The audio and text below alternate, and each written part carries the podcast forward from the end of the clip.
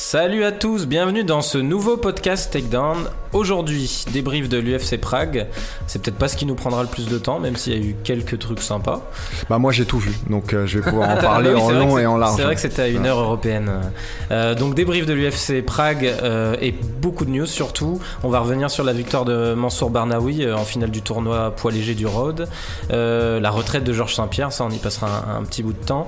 Et les deux combats main event a priori hein, annoncés de l'UFC 236. Euh, bah du coup je vais faire du faux teasing puisqu'à mon avis nos auditeurs savent de quels sont ces combats mais je ne les dirai pas. On en parlera tout à l'heure. Et on finira sur une grosse preview du coup de l'UFC 235 euh, qui a lieu le week-end prochain avec Étienne Darro et Robin Rigaud. Salut. Bonjour. C'est parti pour ce nouveau podcast Takedown. It's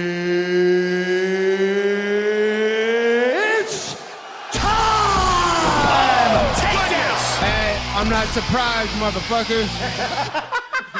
Et on commence donc tout de suite avec euh, le débrief du main event de l'UFC Prague entre Thiago Santos et Jan Blachowicz. Euh, bon, messieurs, on s'est tous les trois trompés, hein, c'est ça? On Ouais. avait, on Ouais, avait ouais, plutôt ouais. pronostiqué Blachowicz. Euh, j'a- J'arrive jamais. C'est Blachowicz? Moi je l'appelle Blachowicz. Mais... Blacho bah oui, Ah, pas. Ouais. Ah, franchement, on va dire Yann. Euh, en tout cas, voilà, grosse Bah c'est même pas son vrai prénom, son vrai prénom c'est Yannick. Eh oui, c'est vrai en plus. J'ai j'ai découvert ça ce week-end. Euh, en tout cas, grosse victoire de Thiago Santos dans un combat qui n'était pas forcément celui auquel on s'attendait. hein. Euh, moi, je, je voyais plus euh, Santos rusher, être un peu moins prudent. Euh, pour le coup, vraiment prudent. ouais, ça a fonctionné. T'en as pensé quoi, Étienne, de cette victoire? Ouais bah tu l'as dit, on s'attendait au berserker un peu Thiago Santos, celui qui démarre sur des chapeaux de roue et qui se gare après le premier round si ça va pas dans, dans son sens. Mais en fait j'ai l'impression surtout qu'on va avoir affaire dorénavant au Thiago Santos plus conscient des enjeux du top 5 et donc beaucoup plus euh, mesuré. Là, on l'a vu dans le troisième round, il était frais comme un gardon, euh, gauche-droite en contre et, euh, et Yannick euh, Blachowicz euh, s'écroule. Euh, et quant à Blachowicz, en fait, euh, bah, je pense que. Alors. Autant, euh, euh, comment dire, Thiago Santos, il a fait la, la preuve qu'il allait changer son style de combat pour le top 5. Autant Blachowicz, il a prouvé que finalement, il franchirait jamais l'étape euh, du top 5. Quoi. Il restera toujours à la porte du top 5. Hmm. Qu'est-ce que t'en as pensé justement de cette performance de Blachowicz, toi, Robin?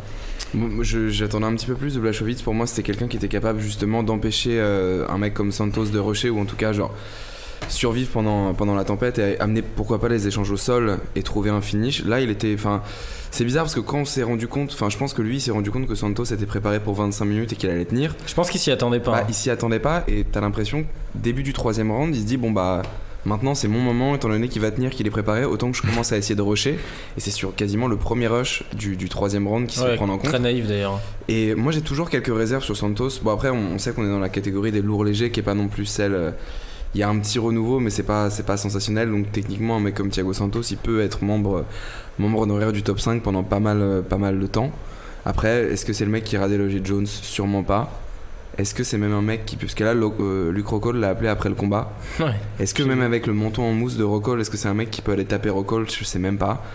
Donc pourquoi pas un rematch contre Smith après l'UFC 235 mais euh, bon, ce sera toujours excitant de le voir. hein. Le mec, mais souvent, enfin, Hmm. il a au- autant de fois dans le combat Bah, les pieds par terre combattre mains trop par terre. souvent comme ça, parce que là c'était du coup assez. euh, Mais je pense qu'on le reverra pas de suite, parce qu'il a dit qu'il a forcé sur une blessure au genou pour euh, quand même combattre ce week-end et que là il avait besoin de repos.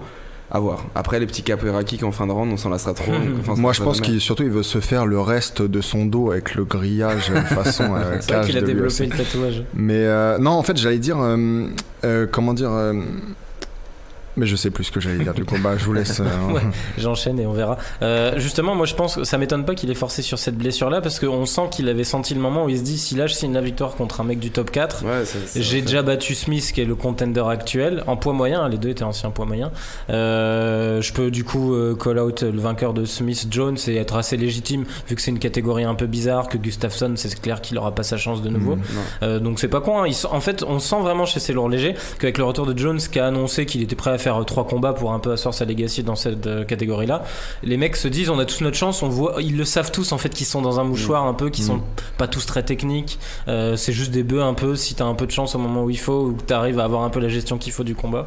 Et clairement, hein, ça, là, là, je trouve qu'il serait légitime presque pour ça. Ah, il fait. serait légitime, ouais. mais je pense que c'est aussi pour ça qu'il y a un coup intelligent à jouer de la part de Eke avec Rockhold, c'est que tu sens quand même qu'il y a un mec qui est plus facilement, euh, entre guillemets, on peut plus le, le- le promouvoir, Le c'est Rockhold. ouais, Et en gros, si stop la hype Santos, Rockhold, il redevient légitime pour un title shot où je pense que en moyen, il aurait mis encore peut-être deux ans avant de revenir légitime. Puis parce il reste sur une trop de KO en moyen. voilà, il reste sur une défaite contre Romero. Enfin, Romero.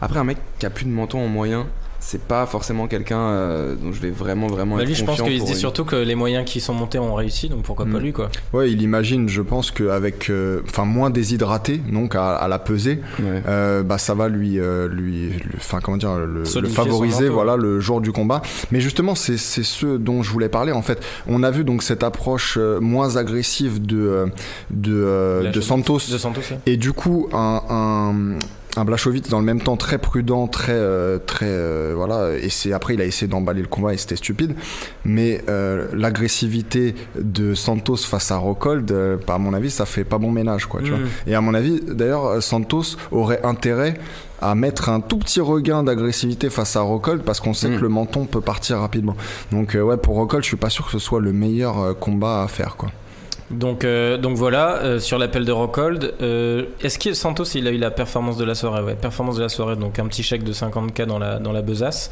Euh, on va passer au, au co-main event si vous avez plus rien à dire sur ce, ce main bon event, moi. messieurs.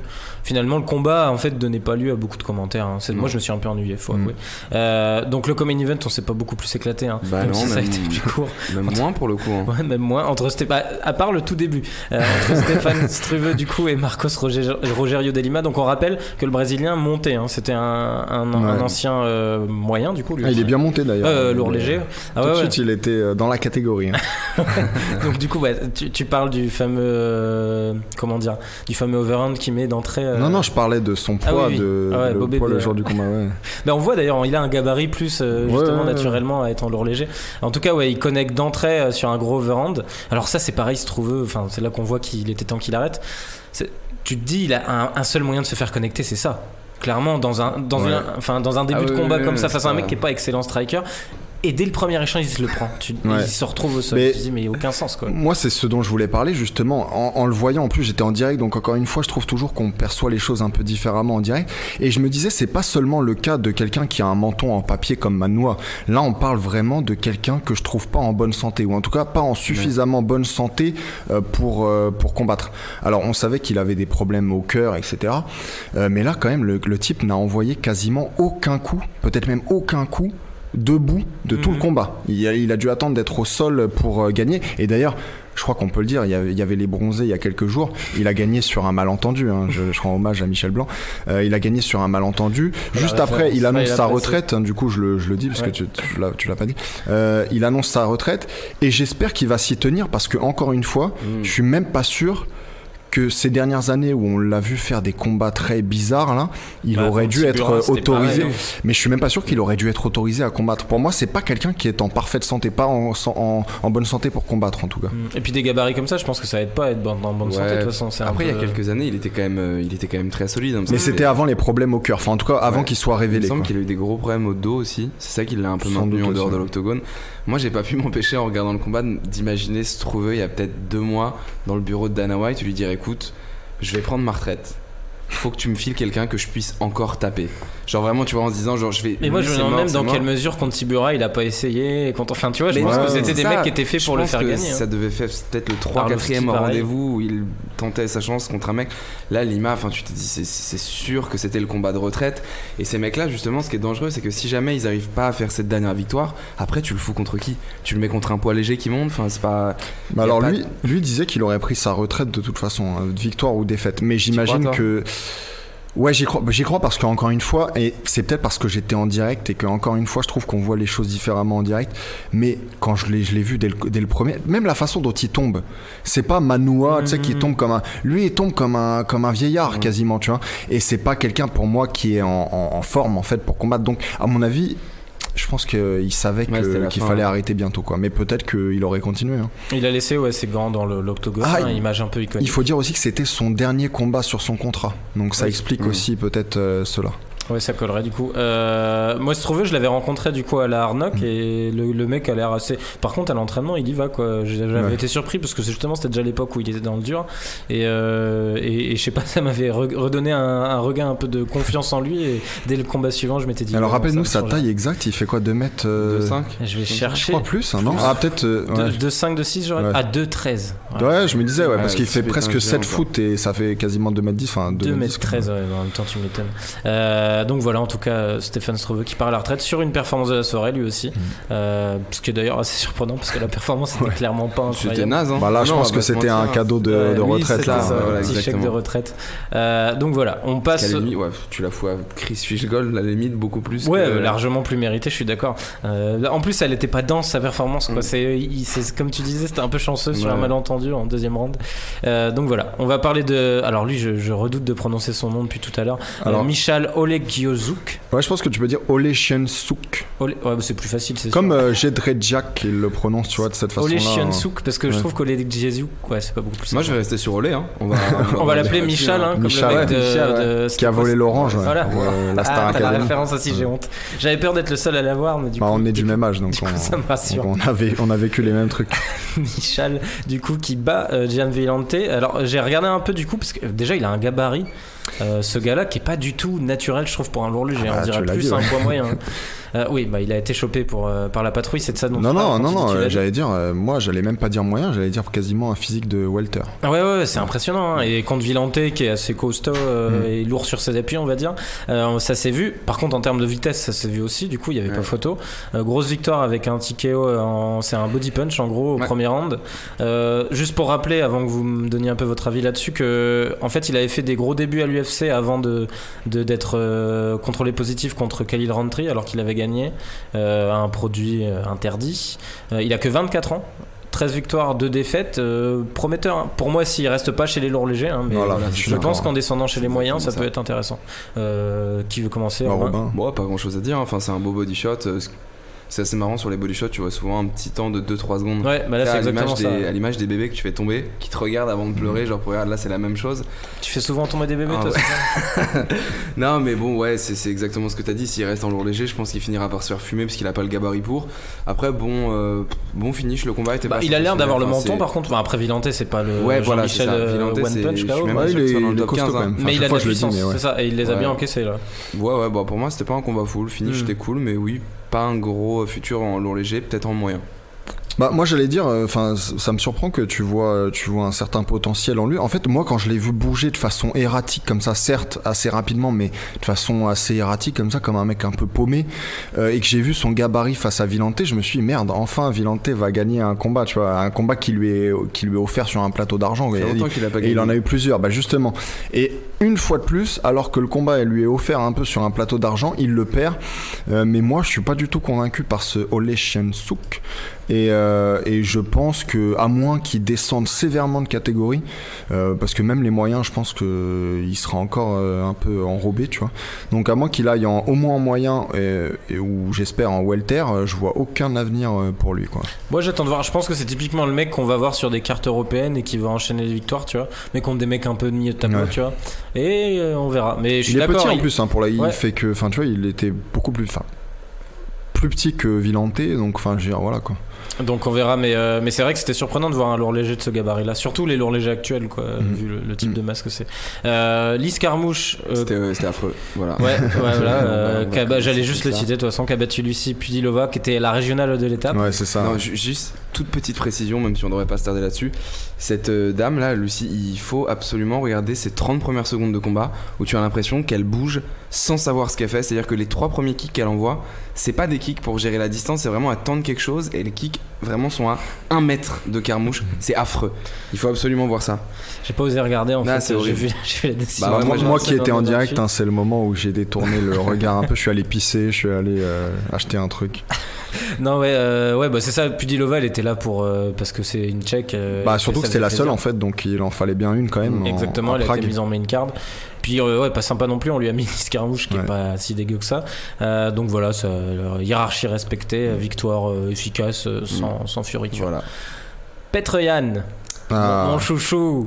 Là, il y a plus de choses à dire euh, contre John Dodson. Moi, c'est là où j'ai arrêté le direct. Après, je suis parti euh, en soirée. Mais, euh, mais ouais, en tout cas, ce, ce combat était plutôt cool. Euh, Moi j'avais j'avais prévenu hein, que la- le facteur X de ce combat était les cheveux de Dodson. il les a attachés quand même. Il est arrivé, il est arrivé avec des cheveux de comptable. Qu'est-ce que tu veux que je te dise Moi, Bah, j'avais peur qu'il garde son espèce. comptable, là, j'aurais dit autre chose, mais je vais en parler après.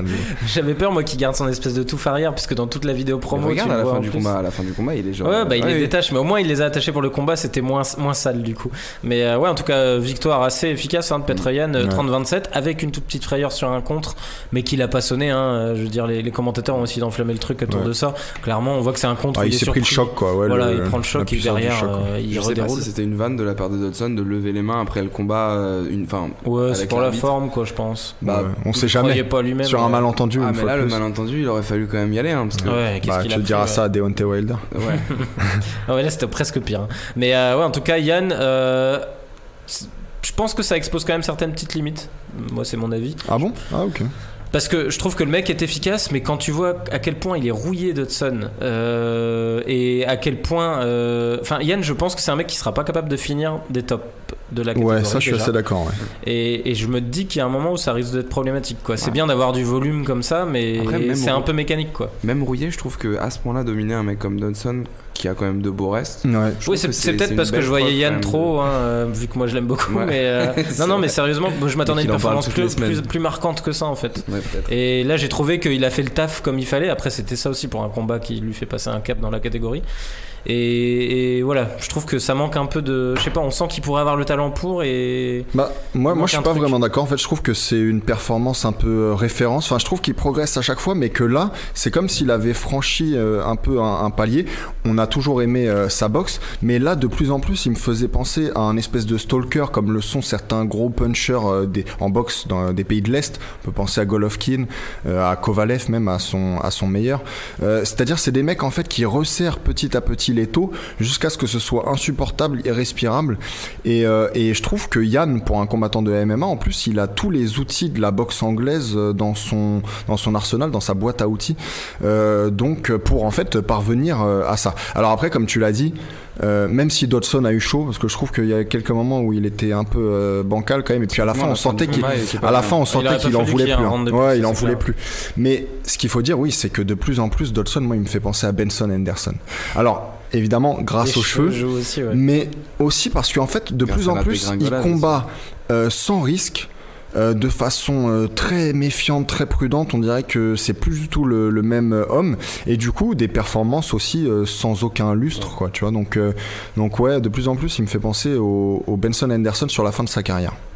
C'est bien dommage hein, parce qu'il était plutôt cool euh, à voir combattre Mm. Dodson il y a encore quelques années.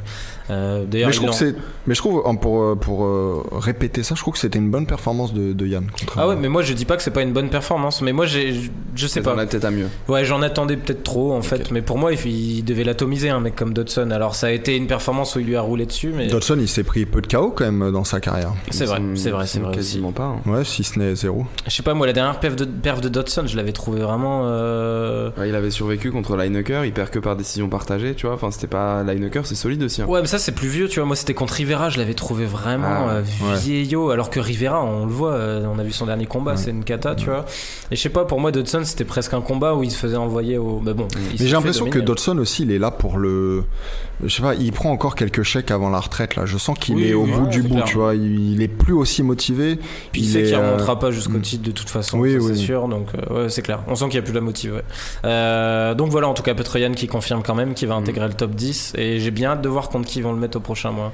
Je sais pas contre qui ça vous intéresserait de le voir vous chez les Bantam. Euh, Yann, eh ben, pourquoi pas contre Lineker, tiens. Ça Ouais. Ah un ouais, beau, il euh, va se ça retrouver juste devant combat. lui en plus, je pense. Euh, Je crois que Lineker n'a personne. T'as Sterling qui est sur une belle série. Mais Ouais, mais ça, Sterling, ça a appelé, m'intéresse pas. Sterling a appelé Garbrandt. et je Ah, moi ça m'intéresse parce que je pense euh, qu'il roulerait sur Sterling et que ça le ferait Oui, passer un cap oui, encore oui. plus vite. Ah, pas sûr. Ah tu penses pas Bah, j'ai moins d'espoir en Sterling qu'en Yann, hein, c'est sûr, mais je pense pas que ce soit genre aussi facile de, de rouler sur un mec Moi comme Lineker, euh, pff, bah, c'est un vrai test hein, pour le coup. hein, mais, euh, Bah moi j'aime j'aime voir ces strikers euh, agressifs les uns contre les autres en fait. Donc euh, c'est qui clair. a dit Borachinia contre euh, contre Romero ou... Bah, Ça arrive, ça d'ailleurs, bien Ouais, vu, ça. arrive. quasiment fait. Euh, donc voilà, on va finir la main card sur Magomed Ankalaev. Euh, Voilà, f- contre euh, le pauvre Brésilien là. Breu, qui, qui a été là en short notice, hein, euh, parce son que ça zen, devait pas pas être lui au voir. départ. Ah ouais, ouais, euh, le- le retourné là. Bah, c'est ce que j'allais dire. Moi, je pense que notre ami Ankalaev, il devrait se mettre à la chirurgie esthétique, en fait. Parce que c'est comme si euh, Abreu, il était euh, passé à son bureau, qui lui avait dit Je veux ressembler à Andrei Arlovski. et que euh, Ankalaev l'avait exaucé. C'était rapide, oui, en plus, c'était dans le premier round. Mais justement, pour être un peu plus sérieux, euh, je pense que cet horrible nez cassé euh, dans le premier round, ça a vraiment euh, pétrifié un peu euh, Abreu. Et que du coup, après, Ankalaev n'avait plus qu'à contrôler pendant tout le combat. Et d'ailleurs, c'est ce qu'il a fait. hein. Il s'est pas fait chier outre mesure. Ouais, la déguestanaise, c'est clair, Ouais. il, a, il a géré le truc. Euh, Aussi, juste pour ceux qui n'ont pas, qui ont pas vu l'UFC Prague, peut-être aller regarder le KO de Dwight Grant.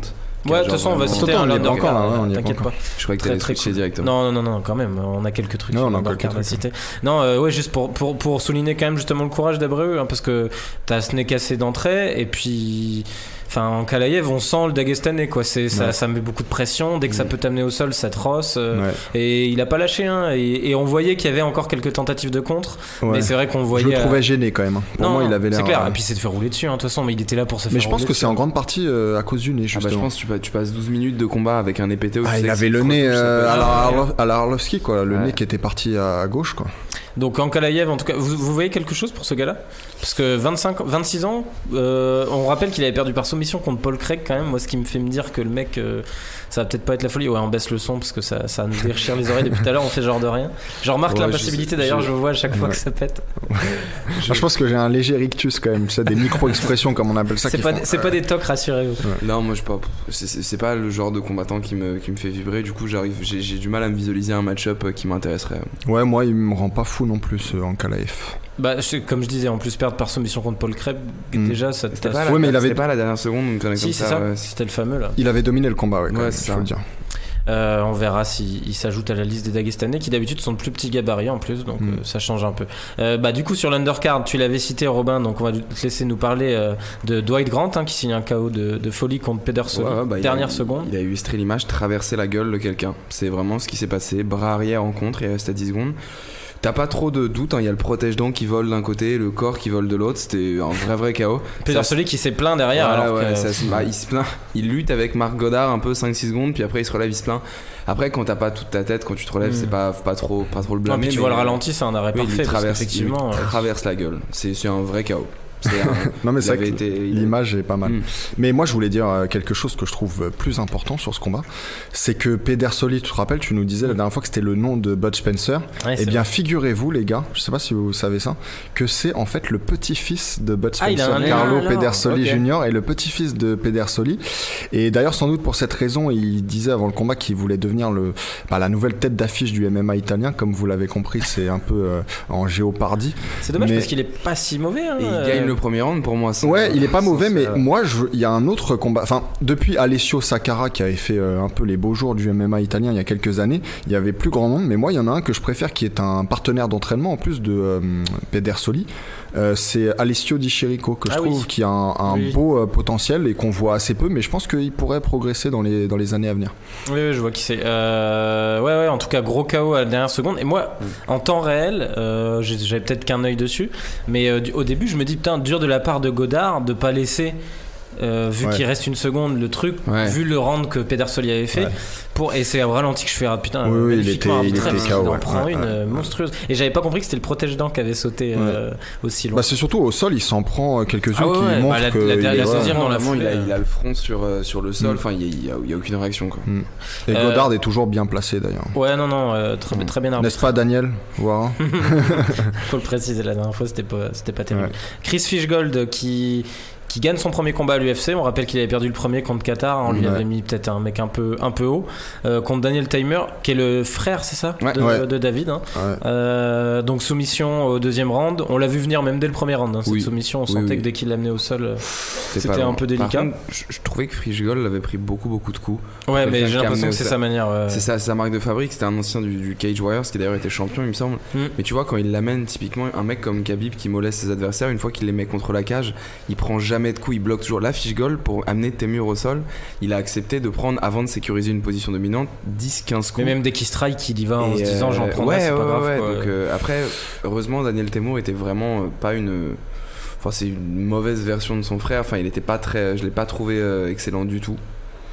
Donc Fishgold, je pense pas qu'il aura les beaux jours à l'UFC. Il pourra peut-être intégrer. Moi, je pense qu'il va offrir des highlights cool dans les fight ah, nights ah des en highlights fait. sûrs, mais euh, je vois pas passer la porte d'un top 10, d'un top 15 de la catégorie.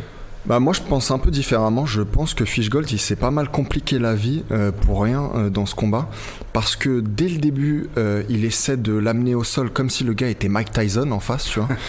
Et Que debout, il aurait clairement pu. bah c'est ça parce que en plus on sait que Fishgold il est capable debout.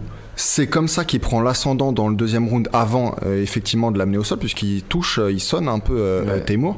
Moi je trouve ça quand même un peu con d'avoir mis deux rounds pour se rendre compte que comme tu l'as dit, Daniel Temur en fait n'est pas euh, son frère euh, David Ouais. qui n'est déjà pas un mec extraordinaire mais enfin je veux dire il y a une différence entre entre les deux frères. Et bon c'est là où j'ai vu la, la- on parle parfois d'intelligence chez les combattants.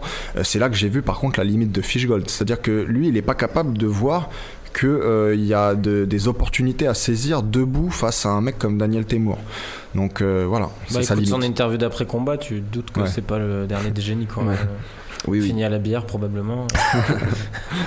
T'avais autre chose à rajouter dessus? Non, non, non, c'est juste que bah, vu il, est, il est pas très prudent, c'est pour. Je, je pense Mais il qu'il est costaud par contre. Ouais, non, non, il- c'est un Enfin, bon petit costaud gabarit, physiquement, mais- ouais. ouais, ouais. Moi, j'ai toujours un truc avec ces, ces mecs très blancs, pâles, qui encaissent les coups sans broncher et tu vois les traces rouges derrière. Moi, ça me perturbe ce truc.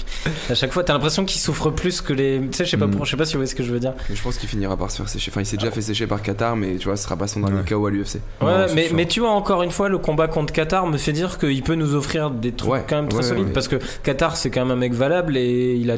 Ouais, c'est vrai qu'il s'était fait rouler dessus quand même. Après Fishgold, j'ai l'impression que c'est un mec qui est déjà heureux d'être là. Tu vois. Ouais, Euh, c'est comme les mecs Déjà, nominés aux Oscars qui n'ont jamais euh, de chance de gagner, tu vois. Adam Driver, par exemple, cette année.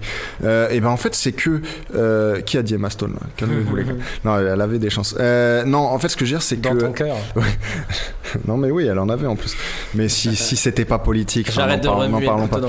Mais du coup, j'ai oublié en plus. Que... Non, oui, il était content d'être là. C'est-à-dire que en en interview euh, juste après le, le combat, en fait, le gars était en train de pleurer et tout. Ouais, je suis hyper heureux d'être à Prague, d'avoir gagné un combat en UFC. C'est-à-dire que le gars, euh, ouais, non, mais, non, mais surtout ce que je veux dire, c'est que apparemment les ambitions ne sont pas démesurées en fait. Tu vois, c'est pas Cusco le gars.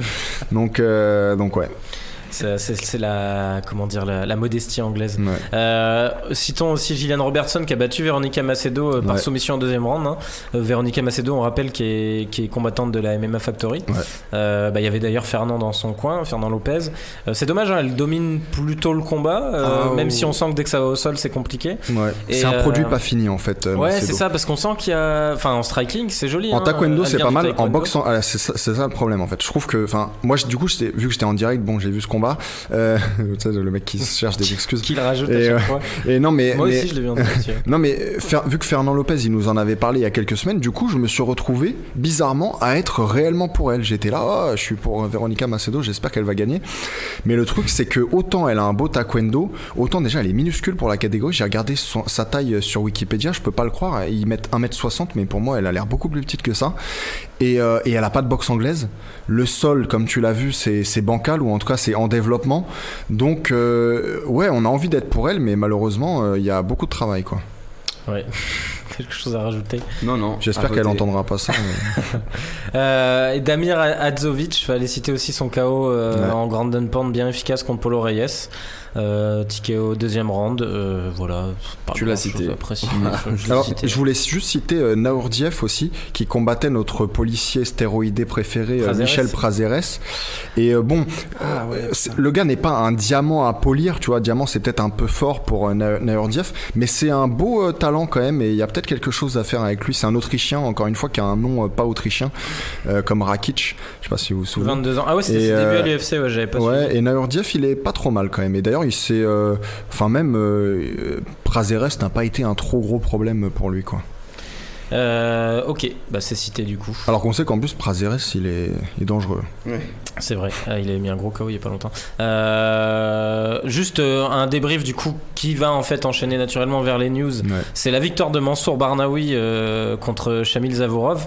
Donc pour ce fameux combat euh, en finale de- du tournoi des poids légers du Rod FC euh, en Corée, euh, on l'avait reçu il y a quelques semaines. Mm. hein, il nous en avait parlé. Donc c'était pas, c'est le tournoi marketé à un million de dollars. C'était pas un million de dollars pour ce combat-là. Ce combat-là là, en fait, il a touché 200 000, j'ai vu. euh, Ah, crois, Ah, ok, il nous avait dit 500 000. Ouais, en fait, non, c'est 200 000. euh, il retouchera. euh, a priori, en fait, il était sur. un- je crois que ça fait 4 combats. Il a touché.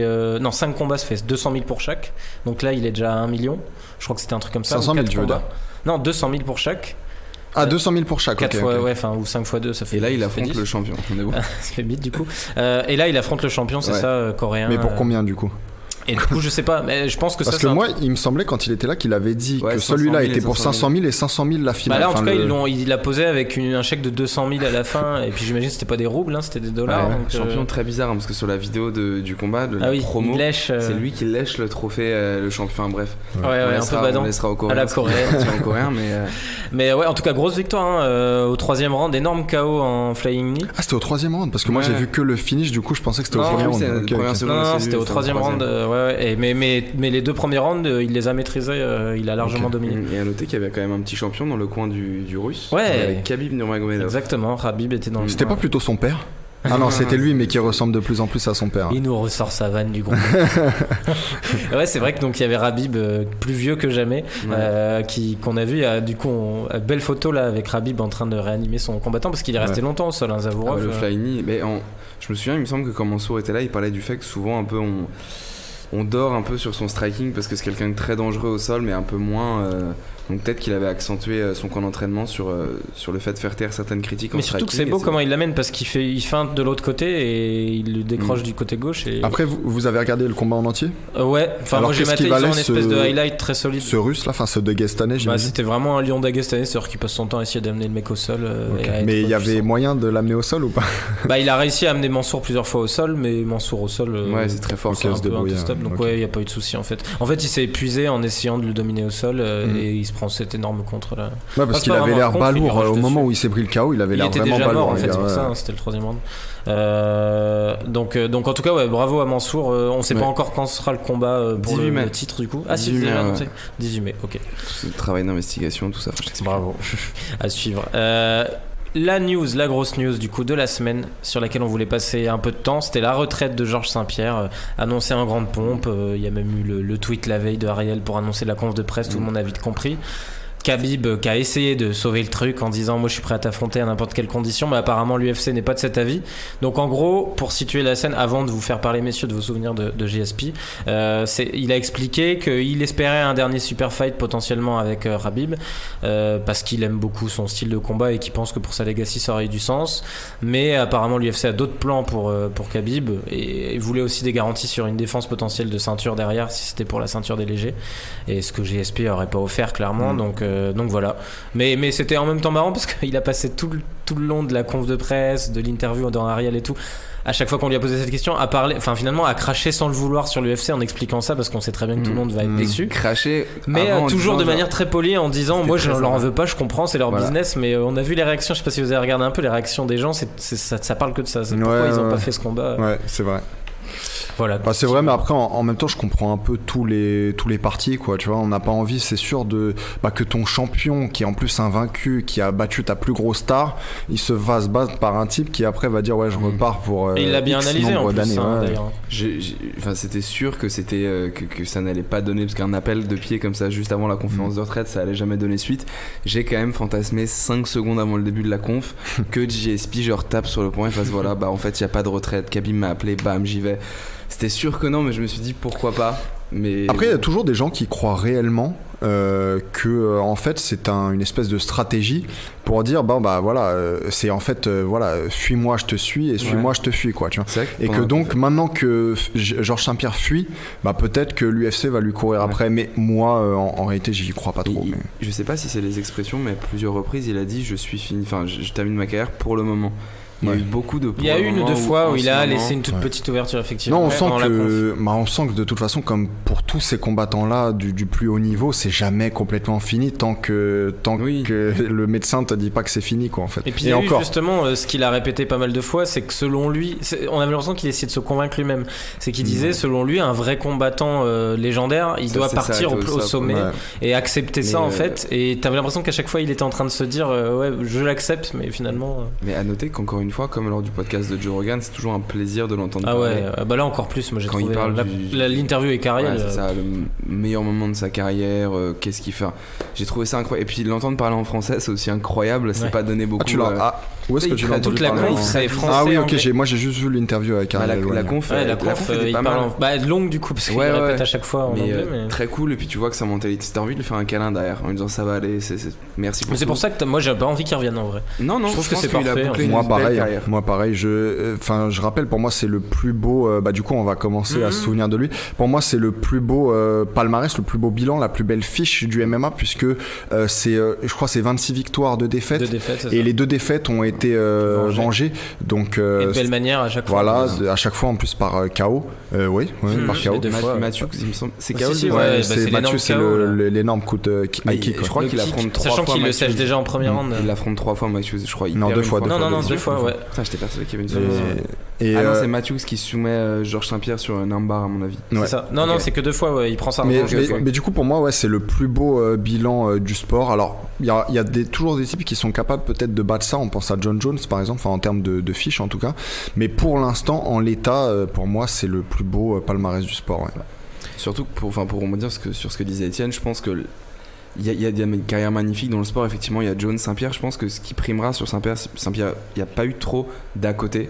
Il a une belle mentalité. Il s'en est toujours, enfin, il a toujours tenu euh, sa ligne directrice. Et pour moi, le point qui est incontestable sur le fait que c'est le meilleur, c'est qu'il a que deux défaites et les deux il les a vengées. Pour Mm. moi, c'est vraiment sur ce sur quoi il faut s'attarder pour dire que c'est le meilleur de tous Ouais, les puis lui-même explique que dans sa construction de, de, de, de combattant, euh, ces défaites-là, elles ont une importance capitale en fait. Bah, il- Euh, et que c'est aussi ça. euh, moi, je trouve qu'il ré- il récupère un peu tout ce panel-là. C'était le fameux débat qu'on avait quand on avait fait le podcast sur le, le, le, le Meilleur, GOAT, ouais. le fameux Mhm. GOAT. Écoutez-le d'ailleurs, hein, les auditeurs. Ouais, ouais, n'hésitez pas à y retourner. Il est froid, donc il est en stock. Euh, mais en tout cas, quand on a vu ce débat-là, où je me souviens, c'était Fred qui posait l'argument de dire il a perdu, donc ça peut pas être le GOAT. Mais je trouve que justement, c'est c'est un. que c'est que je me rappelais pas de cet Si, argument tu à la con. pas, c'est parce Ouais, qu'on était mais- rentré dans des débats de comptoir Ouais. aussi. hein. Mais euh, non, mais en tout cas, euh, cet argument, moi je le trouve pas vraiment valable parce que c'est aussi ça. Le MMA, euh, c'est à Mhm. tout moment la meilleure anti-perd contre Matsera. Mhm. Euh, on voit que c'est un lucky shot. bien sûr. Euh, la meilleure anti-perd contre Matthews, c'est une progression de carrière qui était trop. En fait, c'était trop tôt pour lui. Je trouve ça encore plus impressionnant parce que quand tu vois qu'il se fait mettre KO contre Serra, en fait, ça l'humanise. En fait, Mhm. ce mec peut être KO et à chaque combat, il fait en sorte que ça Et lui-même dit que c'est une de ses plus grandes fiertés de s'être relevé de cette défaite-là. euh. Ouais, alors ça, bon, ça, je trouve ça toujours un peu euh, fort de café. Mon, mon plus grand souvenir dans l'octogone, c'est Mais- de m'être pris un knockdown par quoi, Carlos Condit et de m'être. Non, mais justement, il a changé ça après en disant Mais que son plus grand souvenir, en fait, que- c'est d'avoir battu, Mat- d'avoir euh, battu Voilà, je préfère. Matsera. je préfère. parce que quand tu vois tout le speech qu'il fait sur Rogan en disant qu'il s'est vraiment senti humilié, je pense que c'est un type qui doit avoir des émotions, Non, je suis d'accord. qui se décuplent. Je suis d'accord, mais ton plus beau souvenir, sais quand bien, même, euh, merde. Et je pense qu'à un Bah, moment peut-être iconique, quoi. Ouais. il est, il est complètement matrixé et pour lui, genre rien qu'un knockdown, ça doit être une humiliation. Ah mais de toute façon il le disait ouais, oui il l'a dit. Un knockdown pour moi c'était humilié. J'avais peur, j'avais peur que euh, tous les gens après ne se souviennent de moi que comme ça, Ouais. comme quand il avait perdu contre Serra. Et donc pour lui, euh, bah, contre Condit justement, il, s- il- il avait voulu se relever immédiatement pour dire je ne suis que pas sonné. Mais finalement, il est resté euh, au sol pour euh, reprendre ses esprits et donc il a en fait avalé son, son ego euh, cette fois-ci. C'est ce que j'allais dire, c'est que là, moi, où je trouve symboliquement, ça, ça a du sens quand même que ça puisse être parmi ses souvenirs mémorables. C'est qu'il t'explique que dans la seconde, il a eu cette réflexion en se disant, avec la défaite de Serra, qui lui avait appris ça et tout, euh, mets ton ego de côté, t'en as besoin à ce moment-là, et qui c'était une des plus grandes fiertés qu'il a eu aussi de sa carrière. Non, mais ce que, ce que je voulais dire par là, c'est que Georges Saint-Pierre, évidemment, c'est quelqu'un de très intelligent. Là, quand il dit ça, en fait, c'est un peu shonen Mm. pour les amateurs de manga. C'est-à-dire, voilà, euh, je, je donne quelque chose pour inspirer les gens. Mais je pense pas qu'au plus profond de lui, ce qu'il a le plus ému dans sa carrière, ce soit réellement ça, quoi, tu vois. Clairement, et toute Mais sa voilà. conférence, on voit qu'elle était dans cette logique-là de legacy affirmée et confirmée par cette conférence-là. Parce que le moment où il parle de Gretzky et tout, c'est bien amené tout ça. Non, mais on voit que c'est réfléchi. Moi, moi, je voulais revenir sur son professionnalisme, en fait. Euh, alors, autant dans le ring que en dehors euh, du ring. Alors, dans le ring, on sait, c'était l'un des combattants les plus euh, complets au monde. C'était, on peut même le dire, c'était l'un des premiers euh, artistes martiaux mixtes. Euh, bah, vrai artiste martial mixte en fait, tu vois. Qui avait pas de vrai talent d'Achille. voilà, ouais. qui est bah, qui- surtout qui était bon partout. C'est même pas qu'il avait Mm. pas de talent d'Achille, c'est qu'il était bon partout. Fedor euh, ressemblait à ça, mais on peut dire avec le recul que Fedor avait quelques, tu vois, euh, quelques un, un talon d'Achille au moins. Un Alors que non, mais je veux dire, euh, Fedor, il était, pour moi en tout cas, il n'était pas aussi complet que Georges Saint-Pierre Mm. l'a été. Georges Saint-Pierre, c'est aussi quelqu'un qui, dans sa préparation, je parlais du, du professionnalisme encore dans le ring, dans sa préparation et on en parlait dans le podcast d'ailleurs sur le Greatest of All Time, euh, il l'a augmenté, il l'a rendu plus scientifique. C'était toi d'ailleurs qui disais ça. Il, a, hum, il s'est rapproché de la boxe, il s'est rapproché des sports nord-américains euh, pour devenir en fait ce combattant un peu euh, machine, un peu Ivan Drago-esque, tu vois, sans les produits. Et puis en dehors du ring, c'était aussi le, professionnel, le professionnalisme incarné, puisque on rappelle, bon, c'est une anecdote, hein, mais c'est le premier combattant à s'être pointé aux conférences de presse avec autre chose qu'un t-shirt euh, tap out, euh, affliction, euh, des, des, des, des, des, gueules cassées, des têtes de mort et tout. À la place, il venait avec des costumes. Certes, des costumes Célio, mais des costumes quand même. Bien taillé quand même. Et puis, et puis, ce professionnalisme aussi en, dehors du ring. Et puis après, je vais m'arrêter là. Pour moi, il, comment dire, il, reflète autre chose aussi. C'est l'aura qu'il a euh, au-delà même euh, du sport en fait. Je m'explique, c'était peut-être pas très clair. Mais moi, j'ai un de mes très bons amis euh, qui a fait du karaté toute sa vie, des, arts martiaux traditionnels même toute sa vie. Et le seul des combattants de MMA qui considère, il faut le dire, un peu comme des, barbares, ou en tout cas ne véhiculant pas les valeurs des arts martiaux traditionnels, le seul pour lui qui véhicule ça, toujours, même parmi les nouveaux, les anciens, etc., eh ben, c'est Georges Saint-Pierre. Donc euh, c'était aussi ça, euh, Georges Saint-Pierre, quelqu'un de plus grand en fait que le, que le sport. Robin, tes souvenirs de Je- JSP Moi, je trouve qu'il faut. Enfin, on peut toujours replonger dans les souvenirs de ces, ces- ces combats les plus impressionnants. Même si c'est peut-être pas le meilleur, je pense que celui contre Bisbing, si tu fais justement un petit focus sur, euh, sur l'ambiance, parce qu'il revient pour l'UFC 217, ce qui est peut-être la meilleure carte de, de l'année 2017. Mhm. L'ambiance est incroyable, c'est. euh, attends, c'est au MSG Non, non, non, c'est. Si, si, c'est ça. Si, si, c'est Ouais. MSG, c'est incroyable. T'as genre- Madison Square Garden. Enfin, le Square deuxième, Garden. deuxième retour. Genre sur la main card, t'as Dillashaw qui, euh, qui passe le premier finish à Garbrandt. t'as Rose Juste derrière, t'as Rose qui, qui sèche Johanna et l'ambiance c'est genre incroyable. Et le combat est serré parce que je pense. Et il rentre sur du MHD. deuxième. Il rentre sur la puissance de MHD, bien sûr. Mais euh, non, non, c'est incroyable C'est parce que le c'est principal reproche qu'on peut lui c'est le. Ouais. retour de l'un des meilleurs combattants de tous les temps après 4 ans d'absence et il tape une deuxième ceinture. Ce qui, même si ça tend à être banalisé, parce qu'il y en a maintenant 3 qui l'ont fait, ça reste quand même un exploit et c'est Surtout incroyable après une telle absence. après quoi. une telle absence et le mec n'était pas non plus à la rue. Après, tout le monde critiquera en disant que c'était Bisbing, c'était pas le, le plus difficile à prendre chez les moyens. Bah, c'était le champion euh, au moment où il est revenu, il a fait le taf. Donc, euh, pour moi, c'est ce dernier bon souvenir. Et moi justement, je rebondis là-dessus. euh, J'en avais parlé à l'époque, on avait débriefé ça. Bon, déjà, il y avait une intelligence de choix autour de ça sur euh, Mm. sa perspective de carrière qui était parfaite parce qu'il savait que Bisping était prenable, et ce genre de choses. Il en a quand même chié, il a réussi à le faire. L'interview post-fight était incroyablement rafraîchissante pour un mec qui revenait Euh, en t'expliquant voilà humble et puis en t'expliquant comment le MMA c'est aussi le fait de placer des pièges et tout et je trouve encore que là dans, dans- c'est dans l'interview de Ariel je crois où il a toute une partie où il dit on me dit que je suis humble mais, mais ça bon encore une fois il y a de la construction du storytelling derrière mais il, il raconte on me dit que je suis humble mais en même temps si un sport comme le MMA te rend pas humble parce que tu passes ton temps à te confronter à des gens qui dans leur sport, leur discipline spécifique sont finalement meilleurs que toi puisque Mhm. toi tu essaies d'être le plus Bien complet et ben ça il y en a pas beaucoup de combattants qui ont cette logique là et tu comprends pourquoi le mec est devenu le meilleur aussi Encore aujourd'hui, euh, très peu euh, font ça en fait, Mhm. même parmi les plus gros noms, tu vois, même ceux, parmi ceux qui ont le plus d'argent. Freddy Roach dans son coin, tu vois, euh, contre Bisping, bon bah là tu comprends la logique du Avoir mec. ramené dans ses coins, enfin dans ses camps d'entraînement des Steven Thompson avant que ce soit un combattant de MMA, Raymond Daniels aussi, un, un grand kickboxer, Kickboxer, ouais. euh, Freddy Roach évidemment, enfin tu vois, ouais, tout ça, ouais. Donc euh, ouais non non, Euh, bah on va du coup finir là-dessus messieurs, je vais vous demander euh, parce que là on a déjà un peu à expliquer ce qu'il avait apporté au MMA, même Ouais. si on pourra conclure là-dessus. Le moment qui vous a vous le plus marqué de sa carrière, qui veut commencer là-dessus? Alors toi t'as dit poussais je te peut-être un laisse peu un peu. Bisping. ouais. Euh, bah, Bisbing, c'était parce que je trouve que c'est enfin, c'est le, c'est le dernier en date, celui dont j'ai le meilleur souvenir.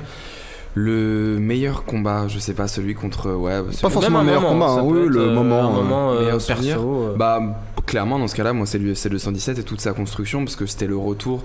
Moi, c'est. Surtout l'opposition de moment- style. Voilà, au moment où j'ai commencé à bien regarder le MMA et à bien kiffer, donc euh, Saint-Pierre était encore en activité et j'avais. Enfin, c'était à l'époque où je regardais vraiment que les highlights sur YouTube et je regardais plein de trucs et ce type me rendait fou parce que je le trouvais incroyable. Et du coup, de revoir en étant passionné et du coup en ne ratant plus aucune miette des interviews d'avant et tout, revoir tout ce processus de retour, officialisation, toutes les conférences de presse, en plus avec Bisbing qui pour le coup est un client quand on vient au Trash Talk, j'ai trouvé toute cette construction intéressante jusqu'au moment final, euh, l'ambiance incroyable pour le main event de l'UFC 217. Donc je pense que c'est son dernier souvenir dans l'octogone qui, qui m'a vraiment plu. Ok.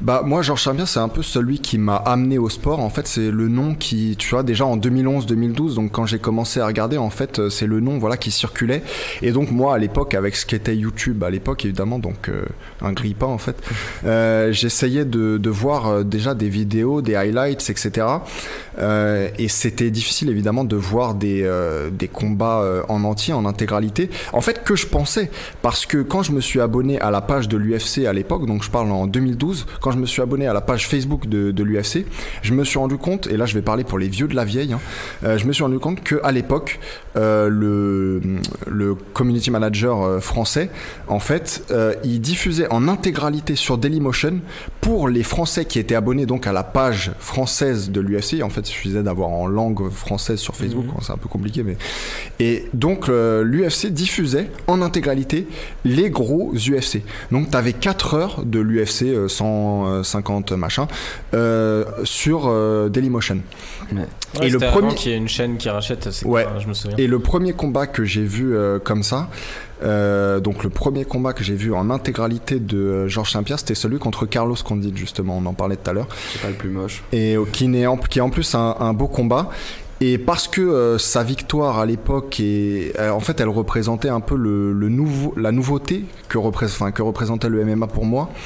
Et que, euh, et que en plus Georges Saint-Pierre c'est celui qui m'a amené au combat donc c'est son premier combat que j'ai vu souvent c'est comme en football américain on dit quel est le souvent l'équipe que tu supportes c'est la première que tu as vue au Super Bowl pour des Français en tout cas et bah là c'est un peu pareil le premier combat que j'ai vu de lui et sans doute l'un des premiers combats en intégralité euh, que j'ai vu euh, bah, c'était celui de Georges Saint-Pierre contre Carlos Condit donc c'est sans doute mon meilleur souvenir ouais. Tu vois, c'est de son souvenir le plus marquant aussi. Donc, c'est ton souvenir ah c'est son souvenir le plus marquant ouais il l'a dit, en tout cas, c'est ce qu'il a dit. Moi, non, c'est un souvenir. Alors, je vais pas faire mon, faux kéké en, disant que je l'avais vu en direct. C'était pas du tout ça.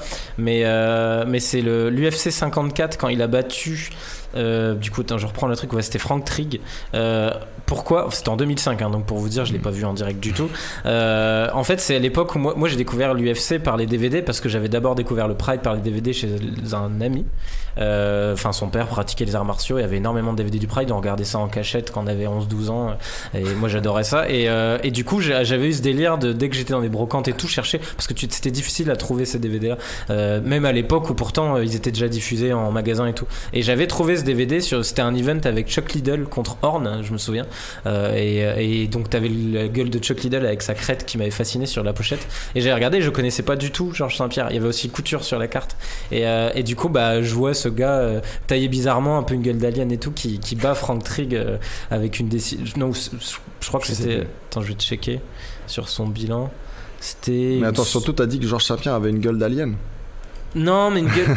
je trouve qu'il avait une gueule chelou. Son physique à Saint-Pierre, il avait l'air taillé dans le. ouais. Je sais pas si tu vois ce que je veux dans dire. la masse dans le rock Ouais, et puis Saint-Pierre, euh, il a, il a une. oui il a une posture euh, il a bizarre une ouais, posture. et moi, ça, ça s'est confirmé, je trouve, dans les jeux, ensuite, les premiers jeux Mm. UFC, où Saint-Pierre, il a une- le fait qu'il. Tu sais, le, le petite tête comme ça, un peu chauve au-dessus, Mm. euh, les yeux un peu globuleux, et le fait qu'il ait les muscles un peu, tu sais, euh, contractés. ouais, ouais. Je, je trouve qu'il dégageait un truc, je sais pas, il dégageait un truc d'alien, tu vois. J'étais jeune, hein, je saurais pas dire pourquoi. Et ouais, c'est ça, c'était par soumission, Rear Naked Choc. Et voilà, et le mec, je m'étais dit, putain, lui, il a l'air d'être taillé dans la pierre pour faire ça, quoi. Et Ouais. derrière, je l'ai ensuite revu des années plus tard quand je me suis vraiment intéressé de très près à l'UFC. Et je fais, putain, en fait, c'était une putain de légende, le mec, je le connaissais même pas. Mm. Donc Vous, voilà. avez des, vous avez des beaux débuts parce que moi, les- l'UFC, les premières vidéos que j'ai vues sur YouTube, c'était les, les highlights de 3 minutes accompagnés de Linkin Park ou quelque chose d'autre comme ça. Les classiques trucs que t'as dans. Franchement, les. DVD pour y venir, c'était pas mal parce que t'avais les commentateurs qui étaient en français, donc ça faisait très cheap. Mm. Et en même temps, t'avais les, les bandes annonces qui étaient en anglais parce qu'ils prenaient pas le temps de les traduire, ils s'emmerdaient pas. Et Ouais. dans le DVD, en fait, pour que ça garnisse le truc, vu qu'ils mettaient que la main card, et ben t'avais, euh, ou je crois qu'ils mettaient que la main card, t'avais justement ces trucs de bande annonce en anglais où je trouvais ça bien plus classe. Et je me tapais les commentaires français derrière où ça me faisait royalement chier. Et c'était Antoine Simon qui m'avait dit récemment que c'était lui qui faisait les commentaires de ces Ah. trucs-là, en fait, en partie. Ça m'avait fait rire. Euh, donc voilà pour mon souvenir de, de JSP. Mais c'est vrai que celui contre Bisping, euh, pour le coup, tout le process en amont, Ouais, j'avais ouais. pas eu Non, le temps. de toute façon, tous ces combats étaient des événements en réalité. hein. Moi, je me souviens que, pourtant, je croyais toujours qu'il avait des choix musicaux de merde, mais je me souviens que tous ces walkouts, ils étaient, euh, tous ces entrées, elles étaient euh, immanquables en fait, tu vois. Donc, euh, Surtout que le 217, le 217, pardon, moi ce qui m'avait choqué, c'est que juste avant, enfin vraiment, 10 minutes avant qu'il rentre, t'as genre euh, Johanna qui. euh, Rose qui sèche Johanna. Ah, de toute façon, Steven, j'étais sur le boule pendant les 10 minutes. Enfin, c'était c'était trop bien. Voilà, messieurs, je crois qu'il n'y a pas grand chose à ajouter sur euh, JSP. hein. Bon vent, on verra s'il revient ou pas. Moi, c'est vrai que je souhaiterais que non, parce qu'en plus, je pense que contre Habib, il y aurait le risque qu'il perde aussi. Et ça Plus serait dommage. 37 ans et tout, il est temps de raccrocher. Ouais, voilà. quoi. Puis là, euh, il a marqué la nouvelle génération avec son Surtout retour contre Bisping. Il n'y a pas besoin de plus rien à prouver. Exactement. Euh, et, et on va du coup passer juste aux deux annonces de, de main, les- bon, on sait pas encore dans quel ordre, mais des deux main events de l'UFC c'est- 236.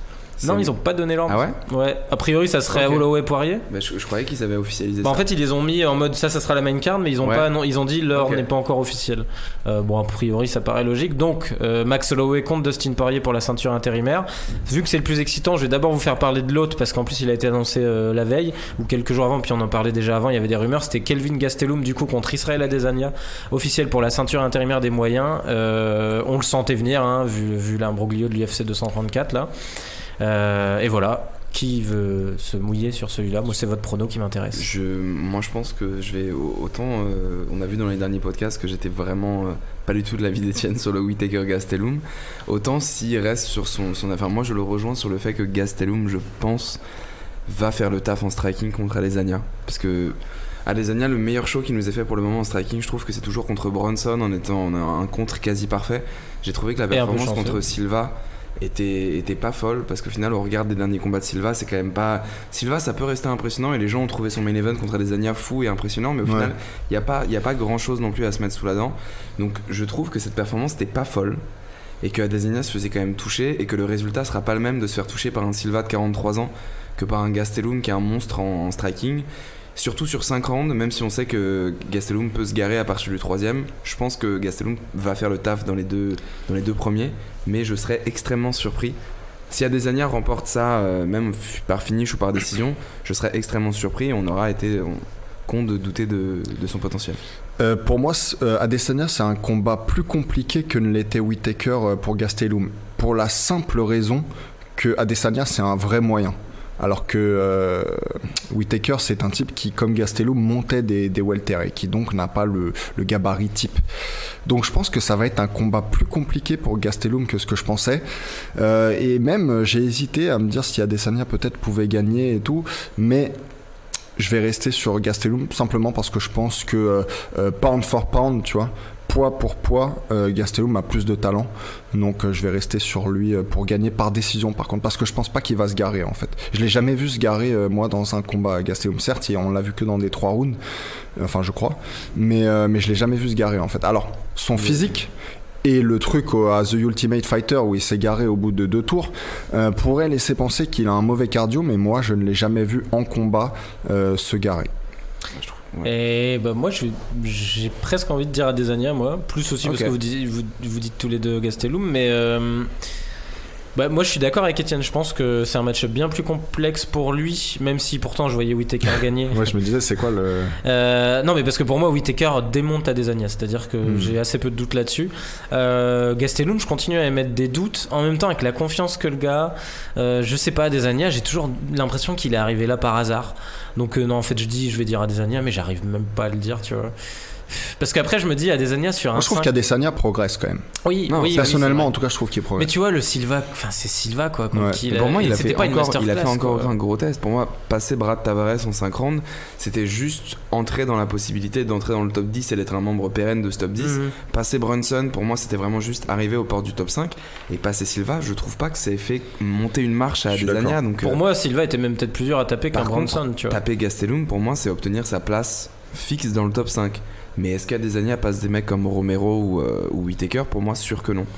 Non, c'est vrai. Mais Et après puis tu je, vois, suis, je suis d'accord avec Robin que euh, alors les gens à part enfin certaines personnes en tout cas ont adoré ce combat à Desania Silva mais pour moi c'était beaucoup d'effets pyrotechniques en fait tu vois des trucs qui ne touchaient pas des, Mm. des, des saltos dans tous les sens mais à la fin on veut voir quelque chose d'un temps soit peu efficace quand même et bon on va dire que c'était pas le combat non plus le plus efficace enfin où les, les deux hommes étaient les plus efficaces au monde quoi Mais tu vois, moi, c'est plus à l'analyse de Daniel la dernière fois à laquelle je repense, ou à des aînés, et puis même euh, à ce que disait euh, Fernand Lopez sur la capacité de gestion de l'énergie et ce genre de choses. C'est-à-dire qu'à Desania, je pense qu'il est capable de t'endormir un Gastelum à distance pendant 5 rounds, Mhm. de jamais baisser le pied et de gagner sûr, ouais. avec une décision très, Ouais. très serrée, mais sans aucune fioriture en fait. Mhm. C'est-à-dire que ce gars-là, je pense qu'il est capable de se retrouver Mais champion que- intérimaire sans je- avoir jamais je suis été assez d'accord mais est-ce que vous pensez que ce gars-là est capable de faire du Wonder Boy en fait c'est-à-dire de maîtriser Pas du tout. à ce point euh, le combat à l'extérieur moi je ne pas. le pense pas tu vois Non, non, c'est vrai. Et je vrai. pense que Gastelum aura la place de contrer au moins une fois très sévèrement. Mm.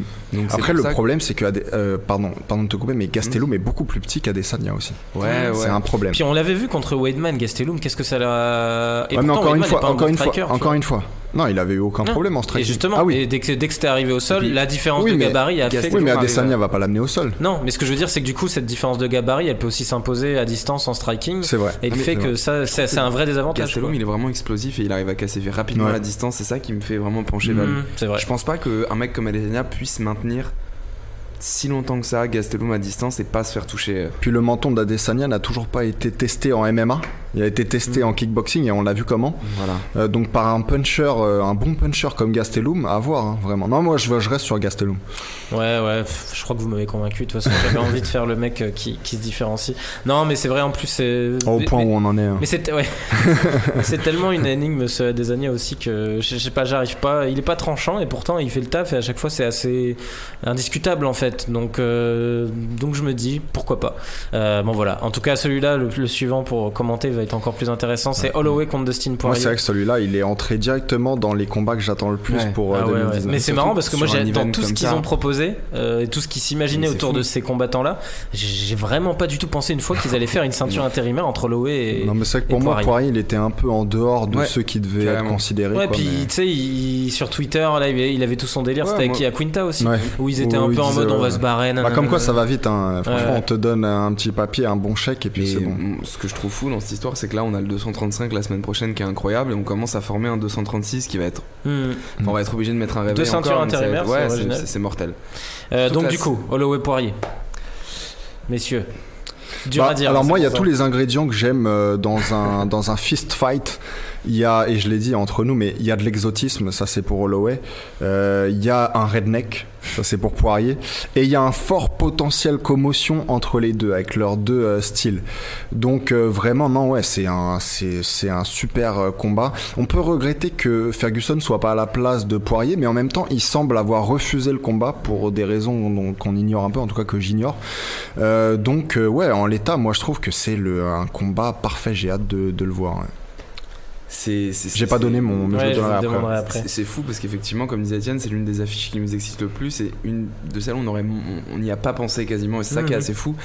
C'est un rematch en plus de Sin Poirier, c'est le dernier bourreau de d'Holloway à l'UFC, c'était en 2012 je crois, donc il y a quand même un bon Ah, c'est bout de- Avant-dernier. l'avant-dernier, ouais. Avant-dernier Il y a un beau, puisqu'il y avait eu McGregor. McGregor après. Ah ouais, c'est ok. Bah, en fait, c'était les débuts à l'IFC. C'est le seul à avoir fini Holloway et c'est McGregor qui a la dernière ça. défaite sur. Ok. Et euh, non, non, c'est- monstrueux. Enfin, je, je trouve ça incroyable. Ça va être un match-up de fou. Ça va rester en striking, c'est sûr. Le seul petit facteur, moi, je Oh. me. Ah. Ah. Ouais, non, non, Poirier va pas tenter. ouais. Enfin, là, je T'as pense vu que- comment il a évolué Poirier en plus Poirier est excellent plus au- amener un combat au Poirier sol. est excellent au sol, Ouais. mais je trouve que là, effectivement, dans sa version léger, il a tout intérêt à rester, euh, rester en striking. Ouais, puis Holloway est difficile à amener au Mm. sol, donc. euh, Moi, Moi, le- je vois vraiment pas le- Poirier capable d'amener. On va voir. hein. Moi, De- le poids, euh, c'est juste le facteur X pour moi, c'est le poids. Est-ce que Holloway va pas être. Euh, Enfin, est-ce qu'il va bien s'adapter à ce nouveau poids? Je pense qu'à mon avis, vu qu'il a même pas réussi à faire le cut pour léger, quand on l'avait ramené pour affronter Khabib, il a pas de souci Moi, à je pense qu'il s'entraîne à ce poids-là et bien plus même Et euh, toute euh, l'année. hein. je vois pas.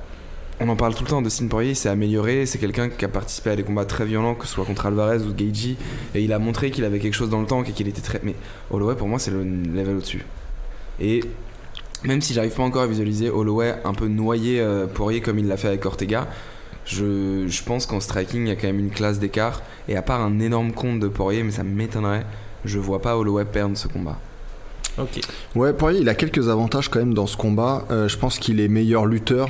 À voir si ça va lui servir. Je pense qu'il a plus de puissance. Euh, voilà, c'est à peu près tout. Mais euh, non, en réalité, moi aussi, je favorise euh, Holloway parce que, encore une fois, c'est une question d'outils hein, à portée de main en fait, et je trouve, je pense qu'il en a plus. Mais par contre, je pense que Poirier a quand même. Bah, je dirais pas une grosse chance, mais il a une petite Ouais, une chance quand même hein. parce qu'il a la puissance. C'est quand même plutôt un bon striker. Pour moi, il restera toujours un peu euh, le mec euh, dans le top 5, mais pas, Mm. pas au-dessus. Euh, donc pour moi, il est au-dessus de son niveau en allant dans un combat pour, pour la ceinture intérimaire. Mais, euh, mais il a une petite chance, malgré tout. ouais, je pense qu'Holloway va gagner, et peut-être par décision, peut-être par soumission dans les derniers rounds. Je vois pas de chaos pour Holloway. Ah bah moi je vois Holloway par KO dans Ouais. genre le quatrième euh, et moi je vois une masterclass. Euh, Je sais Comme pas pour- Ortega Ah ouais moi je vois une Après- masterclass. Mais moi je, moi, je dis toujours que Holloway, je le vois battable. Donc, euh, Mais attention, je vois une masterclass parce que dans la difficulté et derrière il arrive à montrer que. il- Mm. Enfin, moi Mais je vous vois avez un- une définition bizarre de masterclass tous les deux quand même. Chaque fois vous Mais me dites moi, je- masterclass je- et finalement c'est pas une masterclass. Bah- Masterclass c'est le gars ne voit pas le jour, c'est que des rounds 18. Holloway. Non, Ouais. ouais, pour moi, Holloway Ortega, c'est déjà une masterclass, tu vois. Bah pas pour moi. Et moi, je rejoins Ouais, bah, j'ai peut-être que- une, décision, une définition bizarre du masterclass, mais pour moi, masterclass, c'est je- ton, c'est un, c'est c'est vrai que du coup, c'est pas le bon terme.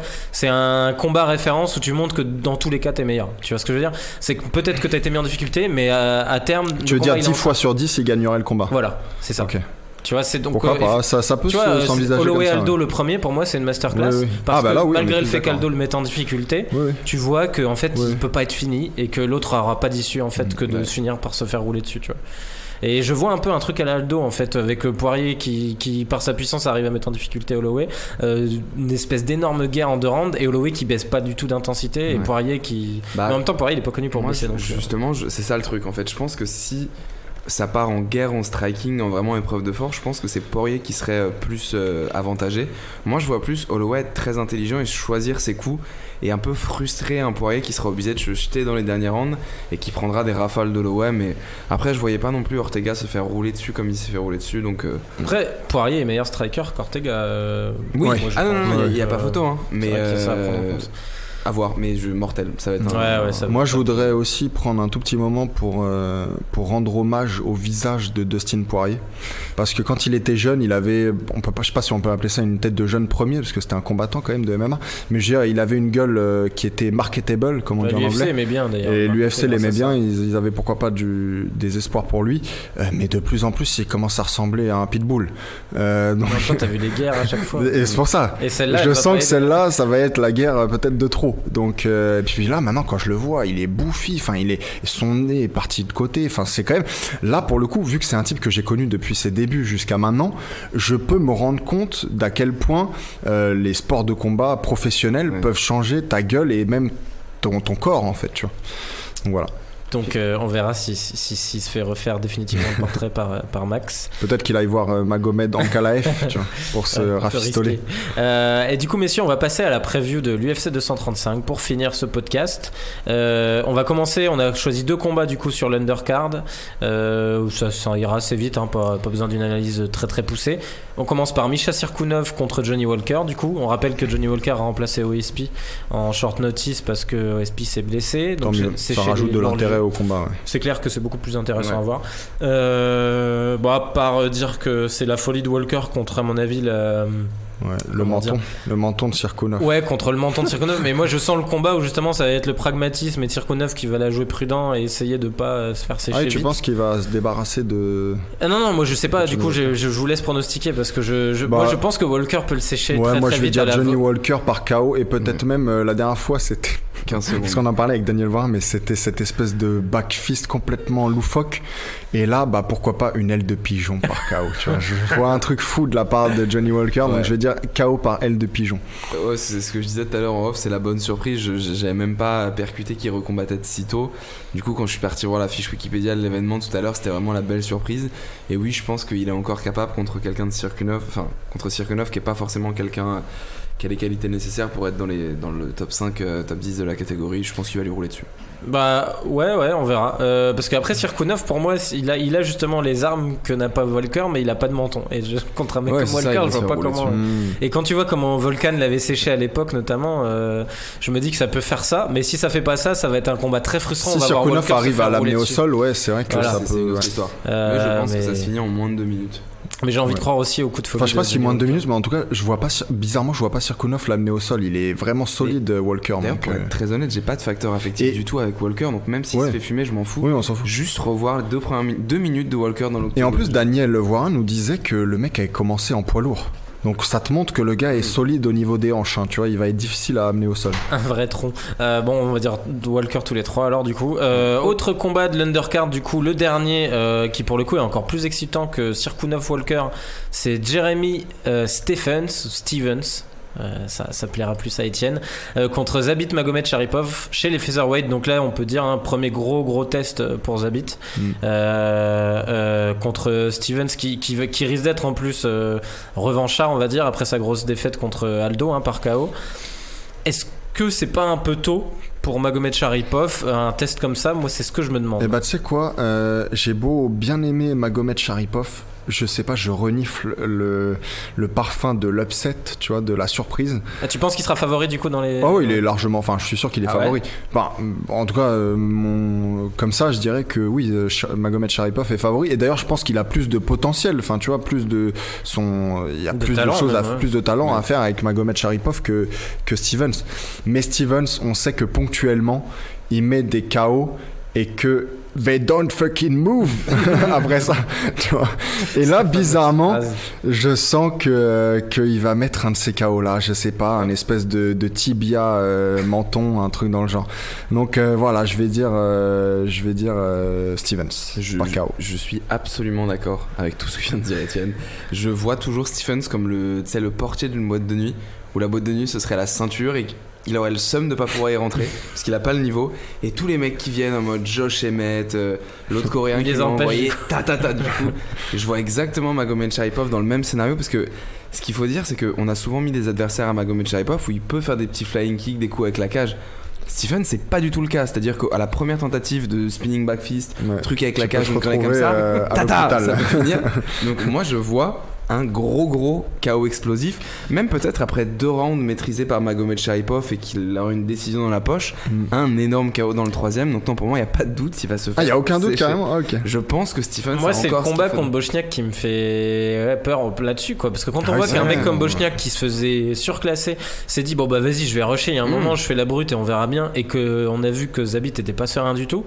Bon après, il a peut-être évolué depuis, mais je me dis euh, Stevens, il va y aller. euh, Enfin, il va pas y aller pour peindre. Surtout une qu'il a progressé, quoi. euh, Stevens. hein, Attention, il, Ouais, est, il devenu un brawler mais technique, Mm. comme il s'appelait. Euh, alors après moi j'ai une question là-dessus, euh, tu sauras peut-être me répondre, ou vous saurez peut-être me répondre, le niveau de Stevens au sol, parce que Zabit on oublie quand même souvent le niveau technique au sol.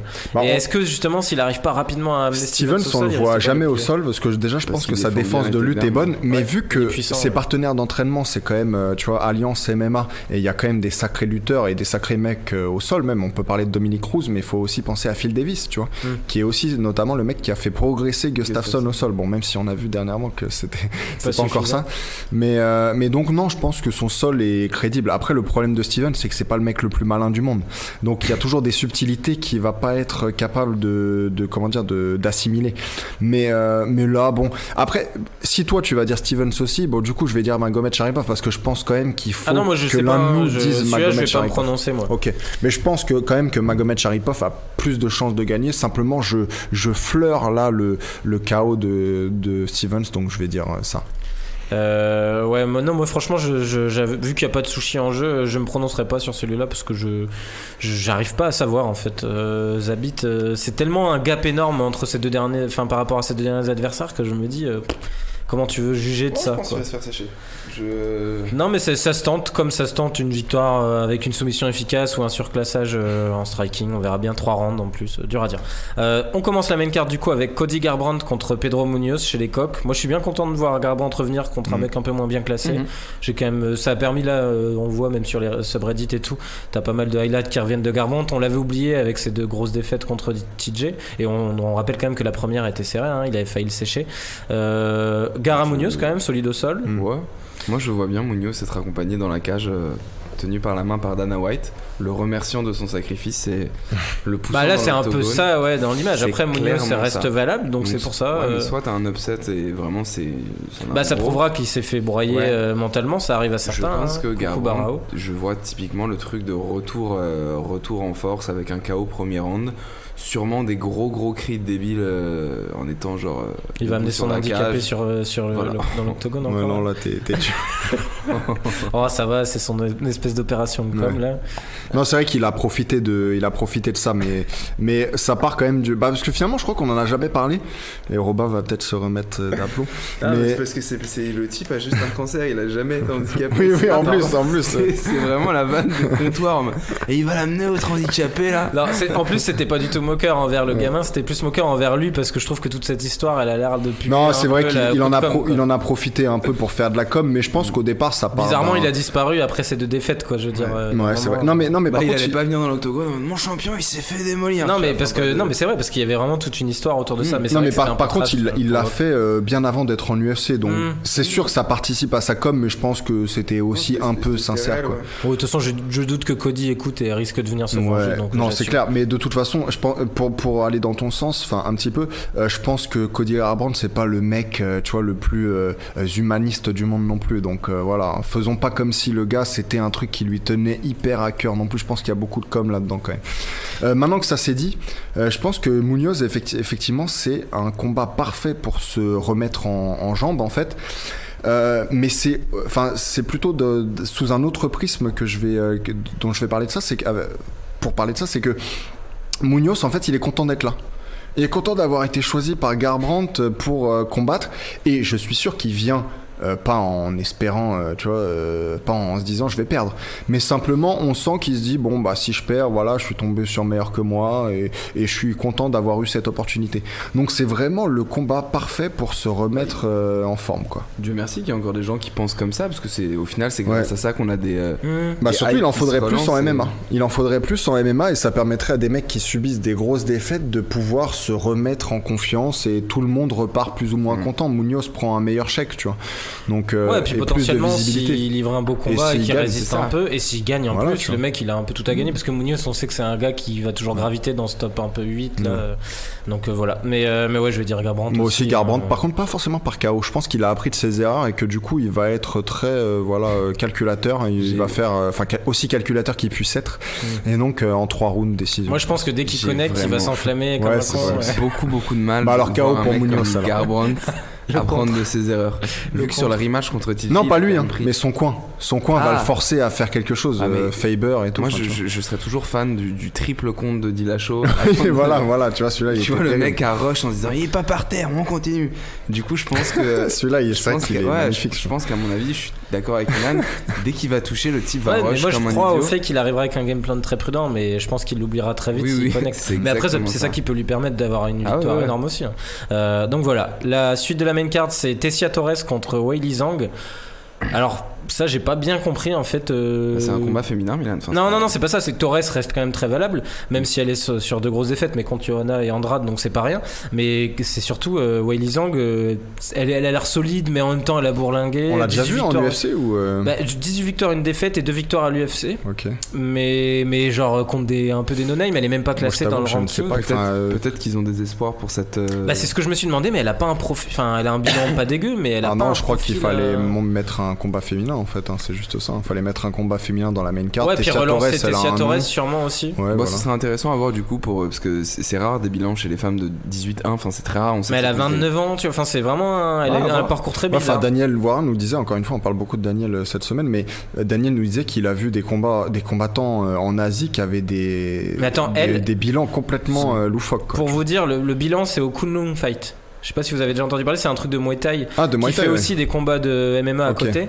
Et, euh, et c'est en MMA, c'est moisi. hein, C'est moisi, Ah ouais, moisi. Bon, alors bah, après, elle a, ta ga- réponse alors. elle, a, ga- elle a battu Aguilar quand même euh, avec une grosse soumission à son dernier combat. Donc Ouais. pourquoi pas voir. C'était en Chine. Euh, je pense qu'en fait c'était une énorme perf contre Aguilar et ils verra. ont dû se dire bon bah vas-y on peut tenter, on verra bien. Mais moi je vois Torres, j'avoue, qui se relance efficacement. Eh bien, moi, je vois, je vois Emma Stone. C'est pas le- dès que ça parle de filles. Euh, la suite, donc là on arrive au combat vraiment très intéressant. Robbie Lawler contre Askren, peut-être pas le plus vendeur hein, par contre en termes de En style. fait, ça peut être passionnant ou à chier. Bah moi je trouve que l'histoire autour du combat est très intéressante et le combat risque d'être chiant comme la pluie quoi. Ouais. Euh, faut être réaliste. Bah, Euh, pff, ouais, non, je rejoins Étienne là-dessus. En fait, pour moi, il y a deux scénarios possibles. Soit c'est Robbie Lawler avec un striking version maison de retraite, donc c'est-à-dire. mais vous êtes des éternels romantiques, vous y croyez Non, mais encore. regarde, hein. imagine, moi pour moi, un mec comme Lawler, ok, il a été maintenu au sol par euh, Hendrix lors de leur premier combat. Il avait fait quelques progrès. Bon, il est pas à l'âge et au niveau, enfin, parce qu'il est quand même vieux dans le fight game. C'est pas le moment où il va faire des progrès qui vont changer le cours de, de sa carrière. Je pense qu'il est dans les trois derniers combats. Est-ce qu'il peut encore connecter avec un, me- avec un mec comme Askren en striking? Oui. Pour avoir vu pas mal de combats qu'Etienne m'avait montré du One, Askren, une fois qu'il amène les débats au sol, c'est sûr que c'est pas Lawler qui va lui poser des problèmes. Par contre, il prend beaucoup de coups avant d'amener ses. Et contre des piètres strikers, il a quand même pris beaucoup de contre en essayant des takedowns. Et des piètres lutteurs, il a parfois eu du mal à les amener Voilà. au sol. Du coup, ok, si le combat arrive au sol, je vois le pire combat de la Terre chiant avec 30 secondes debout et 4 minutes 30 de lutte. Est-ce que Tonton Lawler est encore capable de sortir une dernière sortie? Je l'espère. Moi, je l'espère, hein, mais j'en doute. Sans détester Askren, hein, parce que pour avoir vu la com qu'il fait, et, enfin, il- le gars est très drôle. Mm. Mais euh, Non, moi je vois plutôt Askren quand même parce que bon, il arrive toujours à mettre au sol, un peu comme Khabib en fait. C'est pas le mec le plus explosif au monde. Il va pas te faire un double leg, mais une jambe, un bras, une épaule. Enfin, à la fin, ça ressemble à un tableau de Picasso. Mais il arrive à amener le mec au sol, tu vois. Euh, et pour moi, Lawler, c'est surtout ça en fait. C'est qu'il est cuit de chez cuit. Je suis même plus sûr que son menton euh, soit valable, alors que pour, pendant longtemps, ça a été sa, sa pièce maîtresse en fait, sa force principale. Euh, donc je vais dire Askren par une décision chiante à mon Mais c'est ça que j'allais dire, moi, Lawler, euh, je vois vraiment un mec. euh, moi, je trouve qu'il est offert euh, en pâture à Askren pour euh, commencer ah non, sur un mec, euh, un gros nom, quoi. Mais clairement ça, mais je pense tu regardes son dernier combat contre Dos Anjos, euh, et pourtant, quand tu vois Dos Anjos ces derniers temps, Ouais, ouais, C'est pas beau, hein. Et en 5 rounds, En le fait, mec j'espère un, perd dernier, j'espère un dernier petit éclair de génie que je. Mais on peut, oui, on peut toujours rêver, hein, c'est ça qui est beau. Mais, euh, mais mm, ouais, je crois Ça va être compliqué. En plus, les dernières fois qu'on le voyait, il était lent et tout. Mais Enfin, même contre c'était- Cerrone, il gagne, mais il gagne parce que Cerrone est pas dedans. Parce que c'est un peu donné aussi. hein. Parce que les juges sont gentils, ouais. Ouais, ouais, c'est ça. KO contre Woodley, il le prend. Bon, après, c'est Woodley, mais.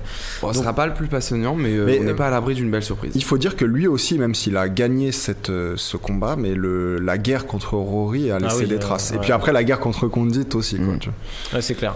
Euh, et du coup, messieurs, on passe au co-main event. Premier combat pour le titre. Celui-là, c'est pour Woodley à Ousmane pour la ceinture des Welter. Euh, je- on en avait déjà un peu parlé, hein, donc on va peut-être pas y passer deux heures, mais ouais, je trouve qu'il est dur à pronostiquer, moi, Ah ce ouais combat. Bah, parce que j'ai l'impression qu'on on passe notre temps à dire Ou- Ousmane c'est un peu une version cheap de Woodley. Mais en même temps Woodley euh, il se fait plus euh, tout jeune. euh. Peut-être celui qui aura la ville le plus. Enfin, Toi tu vois Woodley sans hésiter. bah, moi je pense que tant que. Peut-être Covington, une mini carte à jouer, mais tant qu'on enverra des. Enfin, les- les lutteurs du format Ousmane, je pense qu'il peut en, en taper trois dans la même soirée, Woodley. Et je mets. Alors pour moi, ce serait un upset. Et je, je pense pas que Woodley partira tant que ça favori. Mais pour moi, ce serait l'upset de la soirée que Camaro a été tapé, euh, à part si bien évidemment Smith fait le taf. hein. Mais non, pour moi, c'est- incroyable. Enfin, c'est un lutteur, il est pas du tout impressionnant. Dos Anjos, c'était ultra chiant. Et encore, comme tu l'as dit, c'est pas la meilleure version de Dos Anjos. Contre le Viking, là, je sais plus comment il s'appelle, il envoie. euh, Ouais. Ou Mick. Mick. Il dit qu'il est à 30%, mais non, c'est juste que t'as pas un potentiel de fou. On montre un seul de ses KO parce que c'est le seul qu'il a qui est un peu impressionnant, mais le reste c'est des trucs en ground and pound qui viennent de la lutte. Et est-ce qu'il va réussir à amener et maintenir Woodley au sol sur 25 minutes? Jamais de la vie.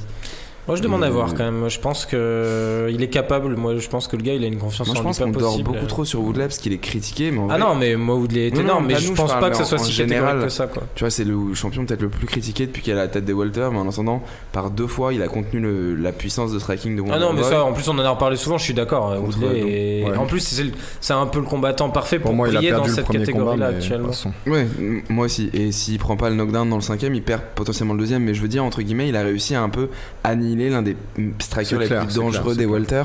Mais je suis d'accord, pour moi, il y en a un qui est pas pour lui. Mais euh, moi, je vois pas Ousmane euh, passer euh, Kamaru. Parce que putain, à chaque fois, je fais Ok. l'inverse. Non, non, non. Non c'est Ousmane. Ousmane Ousmane. Kamaru, c'est son. D'ailleurs, son vrai prénom, c'est Kamouradine. Ok, et non, non. son prénom, c'est. Enfin, son du diminutif, c'est Kamaru. J'étais bon et je le vois pas passer le troisième round. Ok.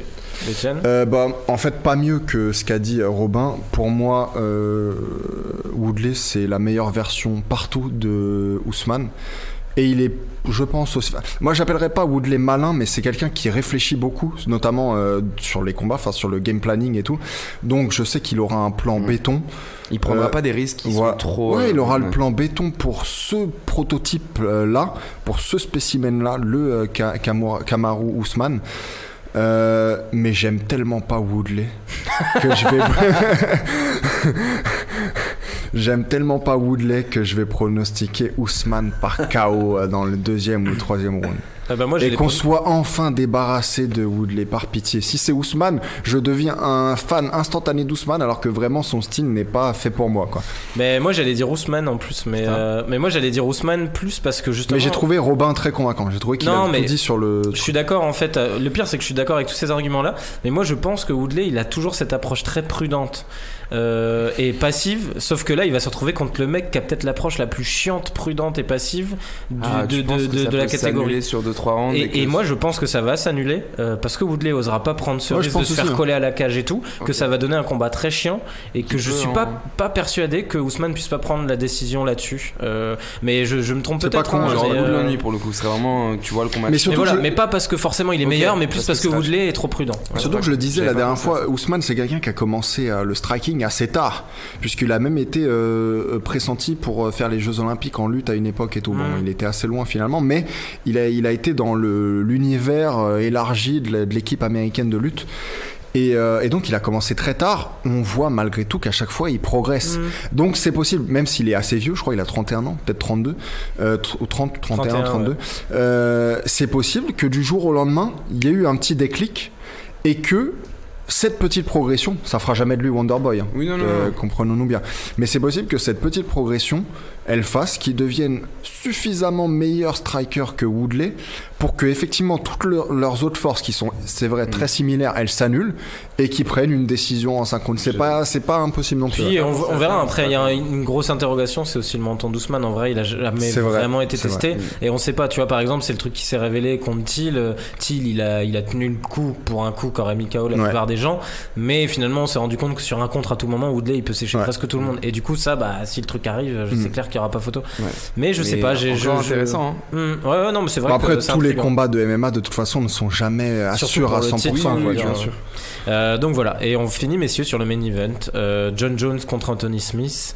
Je suis pas certain qu'on y passe un Qui est temps fou. peut-être au hein. final le combat qui est peut-être le plus certain de l'histoire combat. Pour la ceinture des poids lourds légers. Non, moi je dirais hein. Georges Saint-Pierre contre pas mal de, des mecs qu'il a affronté, genre Jake Shields et tout. Franchement, c'était à peu près Oui. sûr quoi. Tu vois.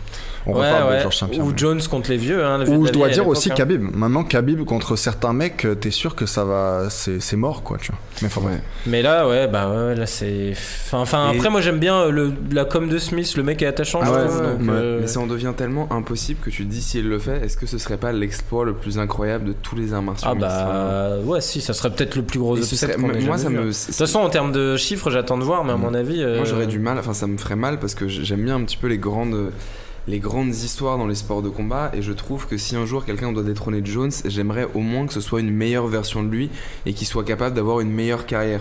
Non mais, Si c'est Smith, non mais arrêtons. euh, non non mais dans le sens où tu vois, j'aimerais pas. rêver de ça. euh, Bah ouais mais bon. Ah non, mais moi, moi je trouve que l'adage tout est possible dans le MMA. Il y a Non. quelques combattants sur qui il marche Je pas. parle pas de Smith, hein. je, je parle genre. Ah oui, oui, je suis d'accord que ça serait que triste. euh, quelqu'un du de, coup, oui. de- mais, Ah non, non, euh, je dis ça arrivera pas que Smith euh, soit Bah, ce gars-là en fait. Pour moi, il le séchera jamais dans le premier round et moi je pense que c'est même Jones qui va finir par le sécher parce que je pense qu'il a largement les qualités pour l'éclater en striking sans même tenter de l'amener au sol. Après, c'est Jones, il est intelligent donc il essaiera d'appuyer sur les faiblesses de Smith. Mais si c'était un combat uniquement en striking, je doute même pas une seule seconde que Jones s'en sorte vainqueur. Hmm.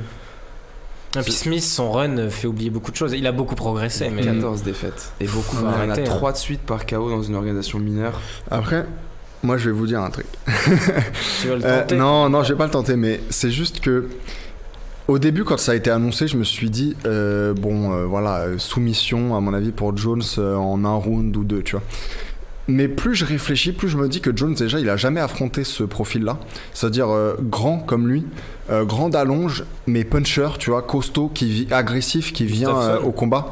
Non, Gustafsson, c'est pas le même profil, tu vois. Gustafsson, c'est un bon boxeur, mais c'est un type qui reste à l'extérieur. C'est pas un type, euh, tu vois, qui va mettre des vrais parpaings dans tous les sens, euh, des crochets, des trucs, qui va vraiment l'agresser. Même si, enfin, il a son propre style, mais c'est pas un, un- un mec que j'appellerais agressif, Gustafsson. Euh, il a Après- jamais affronté, attends, attends, il a jamais affronté ça, Jones? Et je pense que dans les premières minutes du combat, notre ami euh, Smith euh, va donner le change de cette façon. Je pense même que peut-être probablement pendant deux rounds, on va voir des trucs improbables. On va voir Jones se prendre des grosses mandales euh, dans la gueule. Mais je pense qu'ultimement, il est trop supérieur en lutte et, en, et au sol. Et puis j'ai vu euh, Smith dans les countdowns, là, il, il essayait de taffer la lutte et le sol, c'était bancal, tu vois. Mais je pense qu'il va. ouais, voilà, c'était bizarre.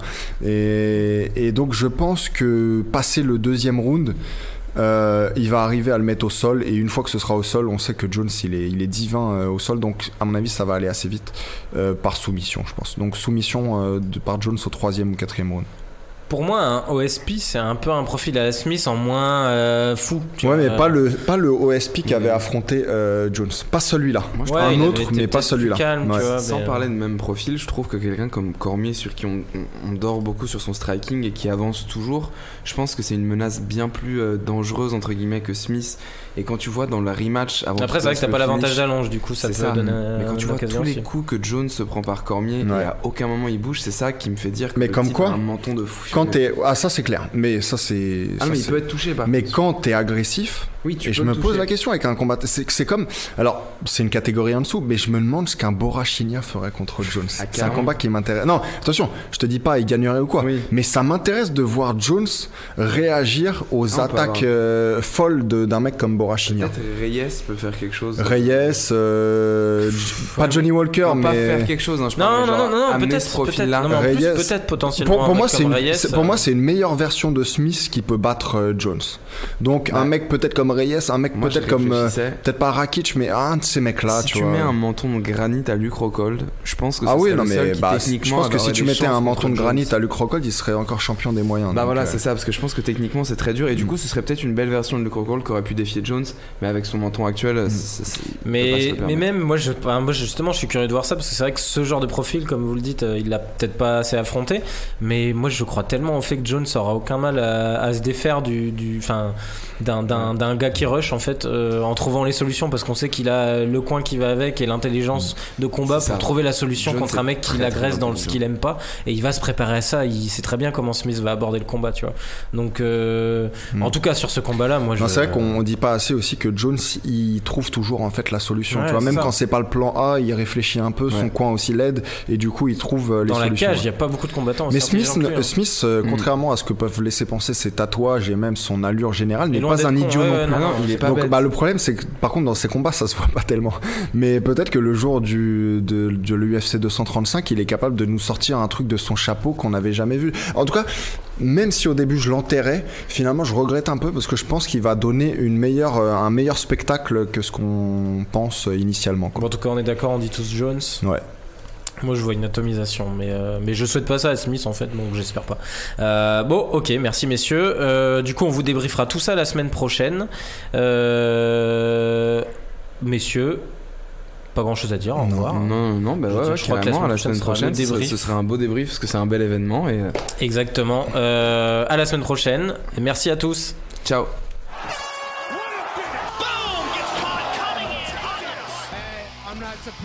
Motherfuckers.